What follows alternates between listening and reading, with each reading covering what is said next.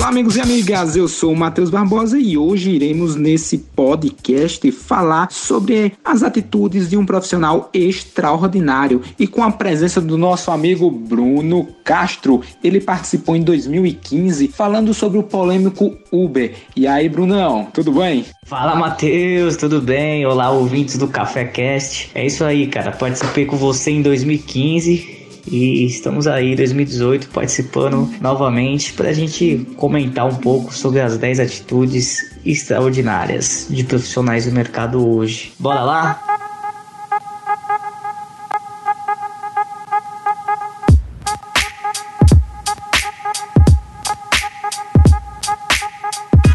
Bruno, a primeira atitude que eu trago hoje de um profissional extraordinário, eu acredito que seja uma das principais, que é amar o que faz. Ah, com certeza, Matheus. É, amar o que faz é imprescindível. E faço um adendo para que os ouvintes do podcast possam refletir, que é o seguinte, nós, eu, você, nossos pais, nossos avós, é, temos que tomar uma decisão muito cedo em nossas vidas. É, logo ao sair do ensino médio, temos que fazer uma decisão, tomar uma decisão em que carreira seguir. Que eu, na minha minha opinião, acredito que é uma decisão um pouco injusta, porque não estamos preparados para tomar uma decisão tão importante que vai acarretar ao longo das nossas vidas até o fim do, do, dos nossos dias, né? E você pode ver que, por exemplo, a geração X, quando atinge uma, uma estabilidade da vida financeira, eles começam a procurar novas posições. E essas posições, geralmente, eles buscam um propósito de vida, porque o dinheiro já não é tão mais importante para eles. E a nossa geração já vem fazendo isso logo no começo da carreira. Já tem seus ideais, já tem seus valores e princípios. E a forma de remuneração é, no momento atual não é o fator mais importante do momento. Pelo menos é o que eu vejo. É óbvio, você trabalhar em uma grande empresa, empresa e ser bem remunerado é fundamental, né? Para a gente conseguir sobreviver e cons conseguir construir uh, os nossos patrimônios. Mas fazer as coisas que a gente gosta,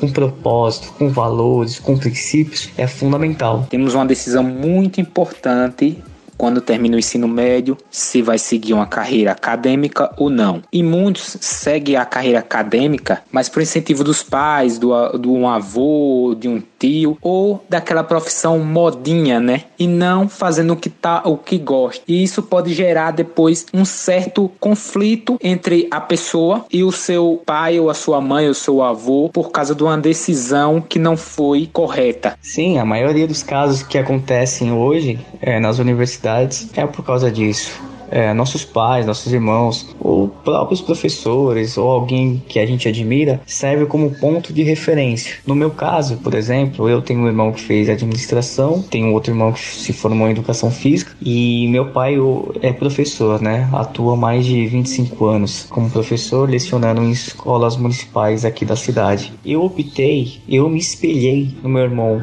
do meio que é o caminho da administração. Eu já tinha feito um técnico de administração anteriormente, tinha gostado muito é, do que vi, do que aprendi, do que pratiquei e comecei a graduação em administração de empresas por acreditar que é um curso holístico é, que você consegue é, observar todos os departamentos, todas as áreas sistêmicas de uma empresa e assim tomar uma melhor decisão, a decisão do administrador de fato. E mais isso que você falou acontece normalmente e você pode ter certeza que em uma sala de universidade 80, 90% dos alunos que estão ali são influenciados por um grupo de referência no, no qual se diz parentes ou amigos que no qual eles se, se espelham, né? E é como você disse, ao longo da vida desse indivíduo vai chegar uma hora que ele vai ter um conflito da vida profissional e pessoal. E como eu havia dito anteriormente, você pode verificar que os executivos da geração X, quando atingem um, um patamar financeiro que eles se acha suficiente, eles mudam de posição, eles vão buscar algo que lhe dá inspiração,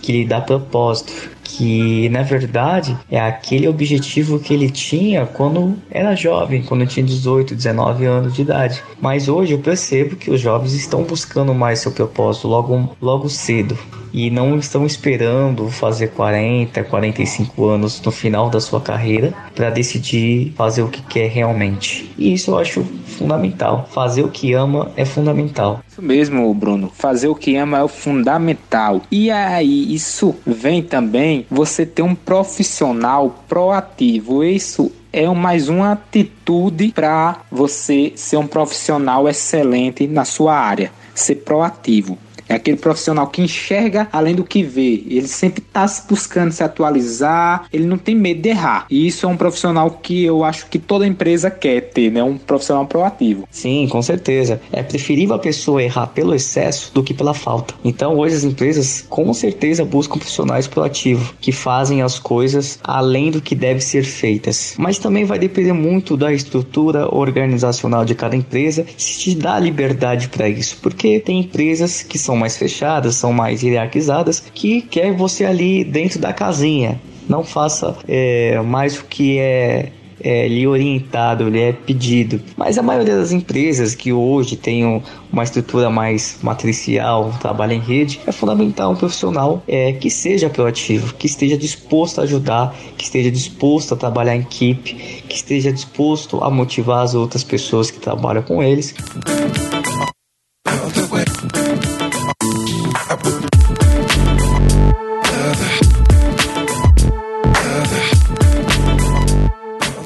Profissionais, tem muitos, não têm a liberdade de expressar sua opinião, né? Ele vê o futuro da empresa, mas ele não pode falar porque a, a, empresa ou é familiar ou tem aquele ou é fechada, tem aquelas regras dela que eles não querem um colaborador, exemplo da de uma área, dar uma opinião que é de uma área mais administrativa e isso ele pegando esses feedback de várias pessoas pode ser que seja um futuro muito bom para a empresa, né? Exato. Pegando o que você falou, Matheus, essas empresas familiares, as empresas de pequeno porte, elas não estão abertas para inovação. Elas estão ali fechadinhas, estão acostumadas a fazer as coisas do jeito que sempre foram feitas e qualquer passo à novidade, qualquer passo à inovação que seja disruptivo aquilo que sempre foi feito dentro da empresa se torna uma ameaça. Então, é, muitas vezes as empresas acabam fechando, falindo, justamente por isso, por fazer as coisas certas por muito tempo, né? E não por fazer as coisas erradas. É, essa é a grande diferença. Então, aquela máxima que todas as pessoas falam, não mexe em time que está ganhando, é cai por terra. Porque se você não inova porque as coisas estão indo bem, uma hora a tecnologia, outros avanços irão chegar e você não estará preparado. É o caso que a gente conversou no outro podcast, que é do, dos taxistas e do Uber. É um negócio que estava dando certo, dos taxistas, quando de repente chegou um modelo é, de negócio mais aberto, acabou gerando uma certa concorrência para os taxistas, né? É isso mesmo, Bruno. Tem muitos profissionais que só pensam no momento atual e não no futuro. Como será daqui a um ano, dois anos, três anos? Eu vou ter uma inovação?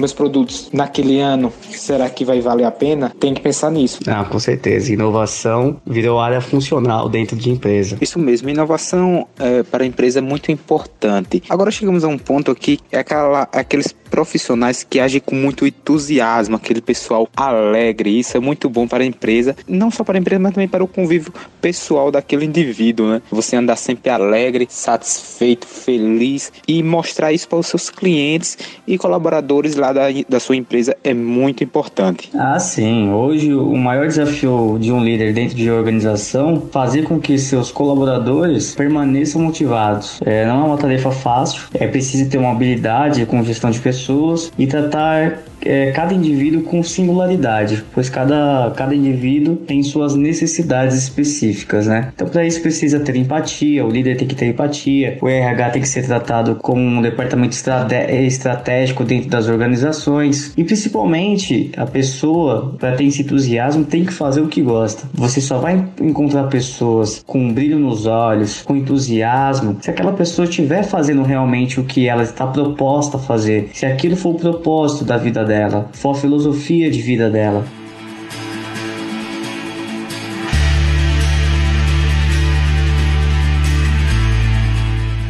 profissional que aceita um feedback positivo ou negativo, que gosta de orientação, né? Aceita aquela orientação, porque em muitos casos a orientação não é querendo você ter, você ter ciúme dele ou inveja, não. Você está orientando ele ou dando aquele, aquele caso positivo ou negativo para ele melhorar, né? Acredito que em muitos casos a nossa população ela não aceita muito um feedback, seja ela positivo ou negativo. É orientação até muitos dizem assim, né, que tem até um popular, orientação de mãe você pegue, né? Nunca deixe aquela orientação porque mãe é mãe, né? E em muitos dos casos as pessoas não pegam orientação, seja do lado positivo ou negativo, principalmente do lado negativo, né? Depois sofre ou bate a cara. Isso é um grande problema problema não só para profissionais, mas também para o lado pessoal de muitas pessoas. Foi bom você ter tocado nesse assunto, Matheus, porque essa semana, numa entrevista de emprego que eu realizei, a profissional de RH me perguntou o que mais me desmotiva dentro de uma organização. E eu, de bate pronto, já respondi: a falta de feedback. Porque não existe nada pior nesse mundo você exercer um trabalho e não ter nem sequer um feedback negativo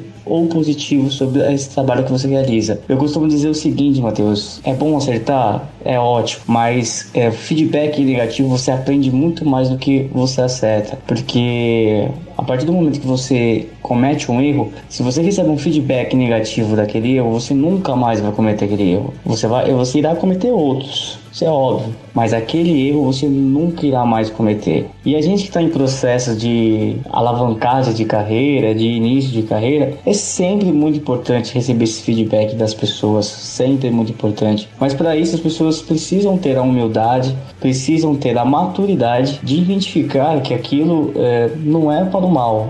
Por exemplo, se você recebe um feedback negativo, não é para o mal aquilo. Isso é, é uma, uh, é uma ferramenta que vai te fortalecer e que vai fazer você crescer profissionalmente e pessoalmente também. Então, eu acredito que dar feedback é um dos ativos principais de um líder dentro de uma empresa. Eu acredito que o feedback tem que ser um feedback construtivo, né? De forma que o profissional não sinta retraído por causa daquele feedback negativo ou positivo. Que em muitos casos o profissional fica mais retraído por causa dos feedbacks negativos e também não é de uma forma construtiva, né? É de uma forma totalmente sem noção em alguns casos. Ah, sim. A pessoa que fornece o feedback para outra pessoa porque assim, o feedback não necessariamente precisa vir de uma pessoa superior a você. Às vezes você recebe o feedback é, de um companheiro que tem no nível hierárquico o mesmo cargo que você. E isso tem que ser de maneira construtiva também. Tem que saber usar as palavras, tem que saber é, se posicionar para que a outra parte não fique ofendida e não leve pro pessoal e não fique retraída é,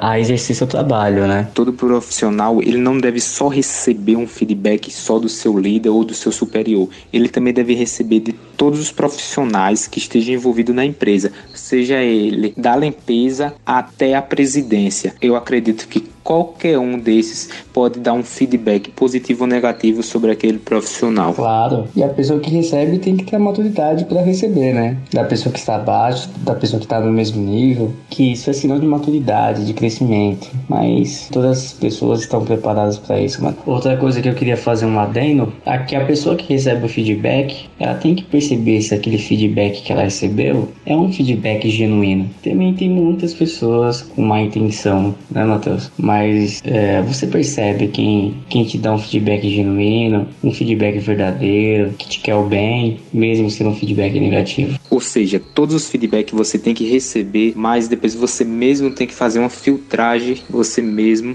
daqueles feedbacks que valem a pena, né?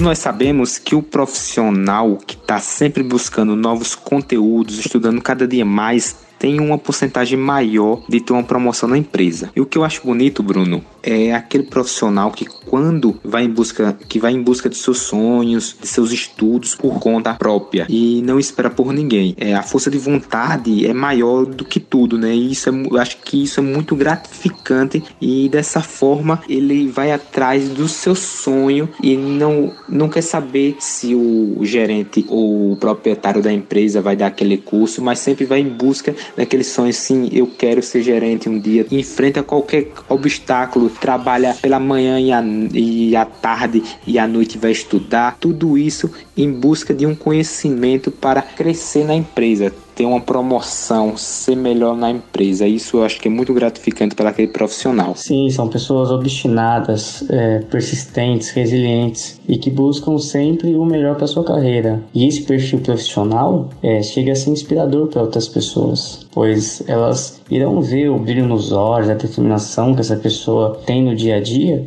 e vão querer é, se parecer com essa pessoa.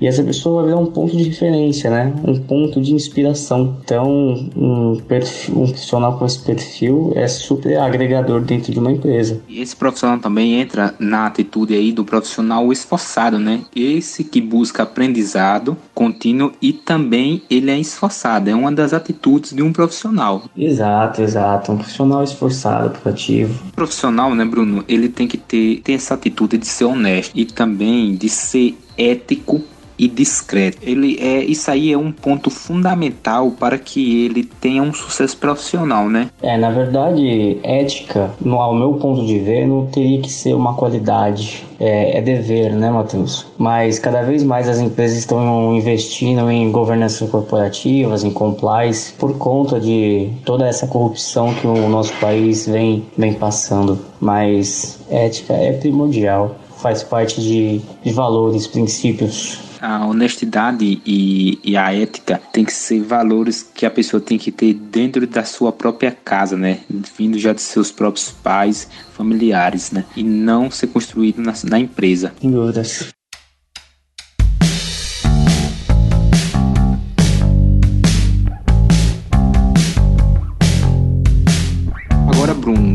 Falar sobre os profissionais que são pontuais, ou seja, os que não chegam atrasado. Temos um grande problema enorme com a população aqui em geral, né, no Brasil e também eu acho que no mundo, é a falta de comprometimento. Pois é, cara, nós brasileiros temos essa pequena dificuldade com a pontualidade, né, que é um requisito imprescindível para qualquer pessoa. Então, muitas empresas deixam de fechar negócio por falta de pontualidade. Eu digo isso é, porque trabalhei em agências de, de marketing e comunicação e a pontualidade é, da entrega do, do, dos jobs é fundamental. A gente tem que ser rápida, tem que ser dinâmica e saber, saber agir no momento certo. Então é um requisito super importante para qualquer pessoa, não, não só para quem está começando agora. Bruno, você tocou em um ponto também muito importante aí, que não só é a pontualidade de chegar no horário, mas sim de entregar os jobs, quando você trabalha numa empresa de comunicação, design também de uma entrega de um serviço ou produto para aquele cliente. Isso acontece muito do pessoal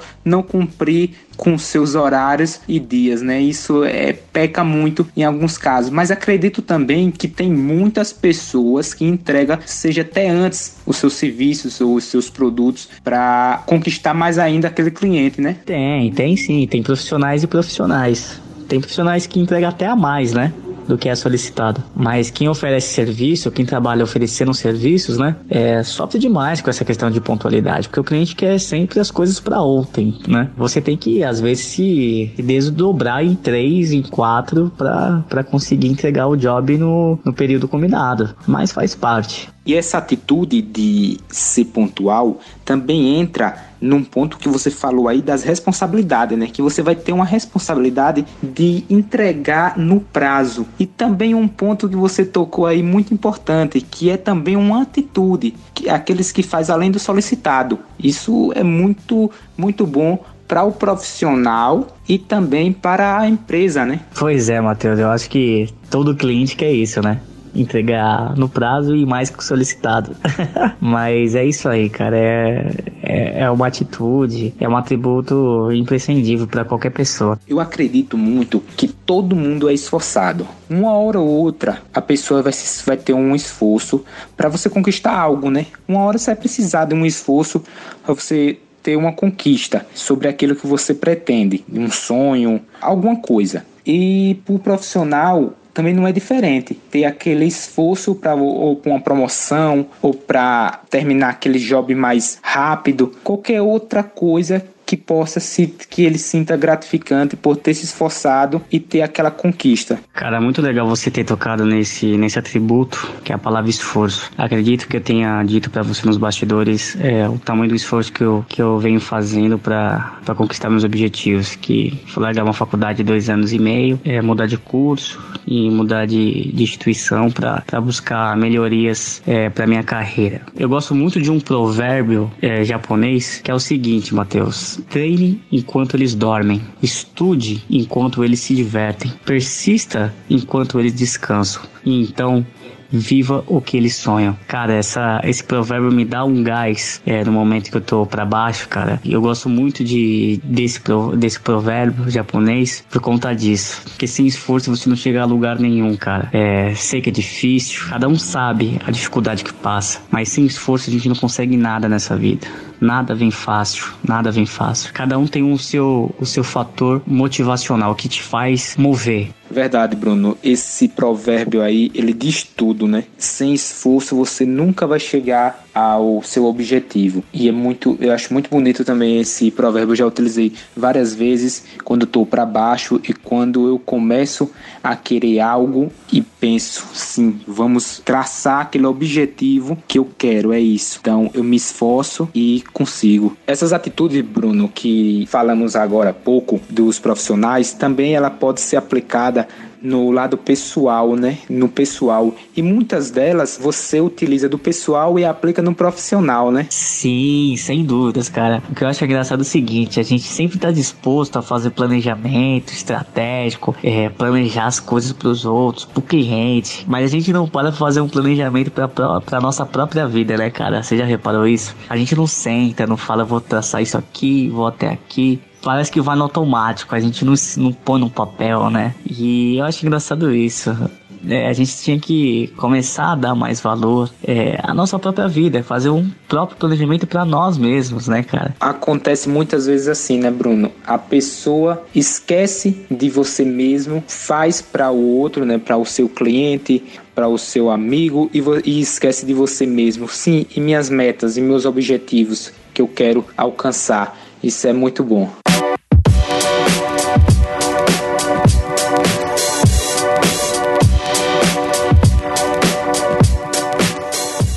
Isso aí, galera. Quero agradecer ao Bruno por mais um episódio sensacional aqui, um papo super legal sobre essas atitudes de um profissional extraordinário. Em breve eu quero você aqui gravando mais um episódio aqui do Café Cast. É isso aí, Bruno. Valeu aí e obrigado aí por esse cast aqui, por essa gravação aqui, por esse episódio sensacional. Muito obrigado. Que é isso, Matheus. Eu que agradeço mais uma vez pelo convite. Agradeço a todos os ouvintes que mais uma vez é, nos dá essa audiência, nos dá essa moral de escutar a gente discutir assuntos tão pertinentes, né? Sobre o dia a dia da carreira de um profissional. É isso aí, Matheus. Muito obrigado mais uma vez e muito obrigado a todos os nossos seguidores e todos os nossos ouvintes. Um abraço! Valeu, Bruno!